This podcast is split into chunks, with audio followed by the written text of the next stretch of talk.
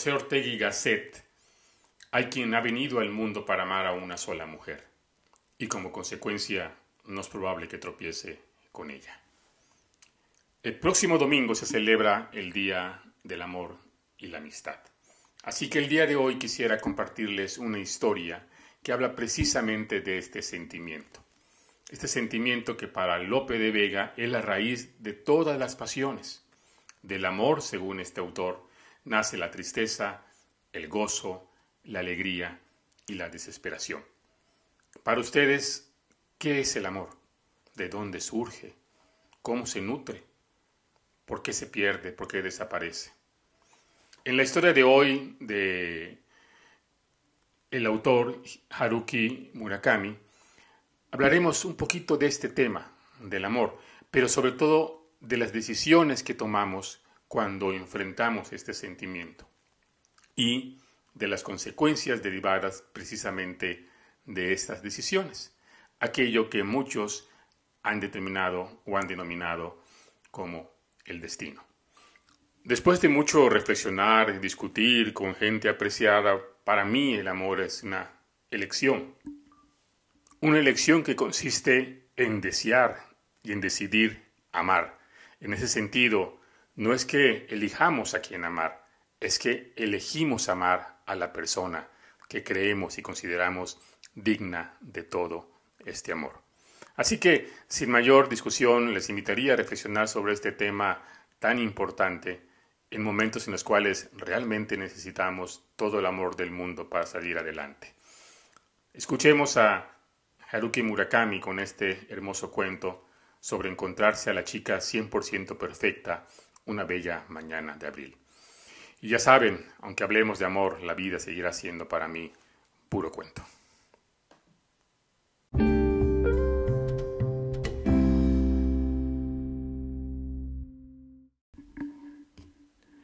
Sobre encontrarse a la chica 100% perfecta una bella mañana de abril, de Haruki Murakami.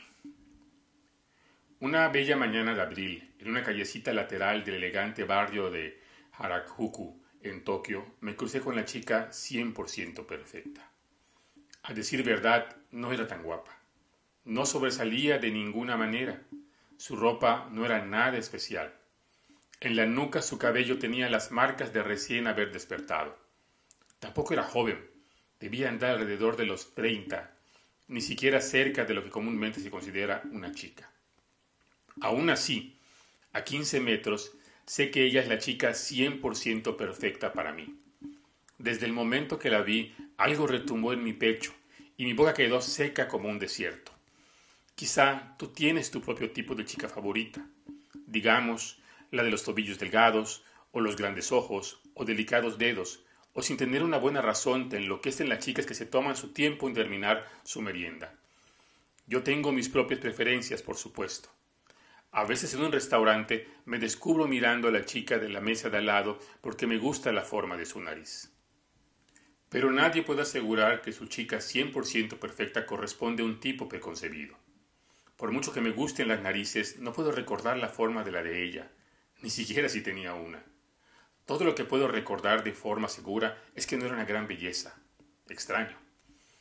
Ayer me crucé en la calle con la chica 100% perfecta, le digo a alguien. Sí, dice él. ¿Estaba guapa? No realmente. ¿De tu tipo entonces? No lo sé. Me parece que no puedo recordar nada de ella. La forma de sus ojos o el tamaño de su pecho. Raro. Sí, raro. Bueno, como sea, me dice ya aburrido. ¿Qué hiciste? ¿Le hablaste? ¿La seguiste? Nah, solo me crucé con ella en la calle. Ella caminaba de este a oeste y yo de oeste a este. Era una bella mañana de abril. Ojalá hubiera hablado con ella. Media hora sería suficiente. Solo para preguntarle acerca de ella misma, contarle algo acerca de mí y lo que realmente me gustaría ser. Explicarle las complejidades del destino que nos llevaron a cruzarnos uno con el otro en esa calle de Harajuku en una bella mañana de abril de 1981 algo que seguro nos llenaría de tibios secretos, como un antiguo reloj construido cuando la paz reinaba en el mundo. Después de hablar, almorzaríamos en algún lugar, quizás veríamos una película de Woody Allen, entrar en el bar de un hotel para tomar unos cócteles. Con un poco de suerte, terminaríamos en la cama. La posibilidad toca en la puerta de mi corazón. Ahora la distancia entre nosotros es de apenas 15 metros. ¿Cómo acercarme? ¿Qué debería decirle? Buenos días, señorita. ¿Podría compartir conmigo media hora para conversar? Ridículo. Sonaría como un vendedor de seguros. Discúlpeme, ¿sabría usted si hay en el barrio alguna lavandería 24 horas? No, simplemente ridículo. No cargo nada que lavar. ¿Quién me creería en una línea como esa?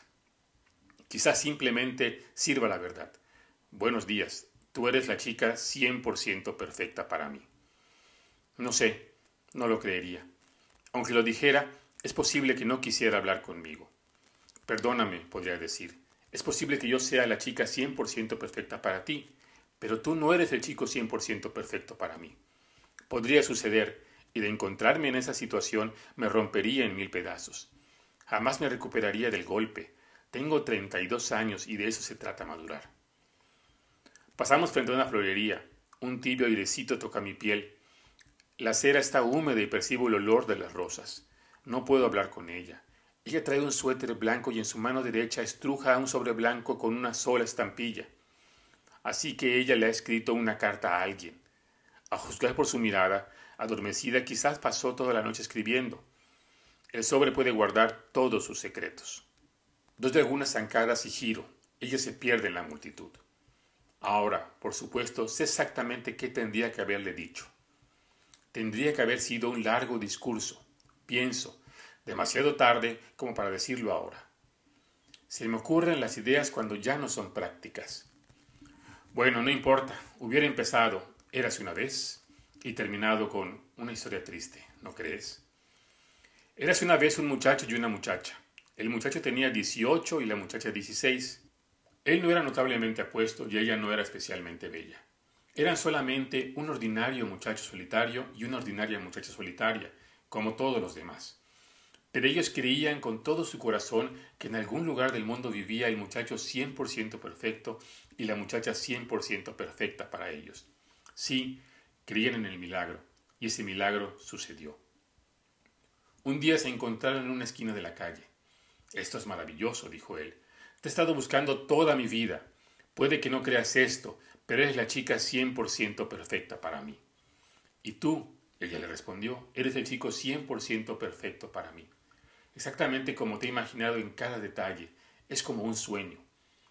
Se sentaron en la banca de un parque, se tomaron de las manos y contaron sus historias hora tras hora. Ya no estaban solos. Qué cosa maravillosa encontrar y ser encontrado por tu otro 100% perfecto. Un milagro, un milagro cósmico. Sin embargo, Mientras se sentaron y hablaron, una pequeña, pequeñísima astilla de duda echó raíces en sus corazones. ¿Estaba bien si los sueños de uno se cumplen tan fácilmente? Y así, tras una pausa en su conversación, el chico le dijo a la chica, Vamos a probarnos, solo una vez.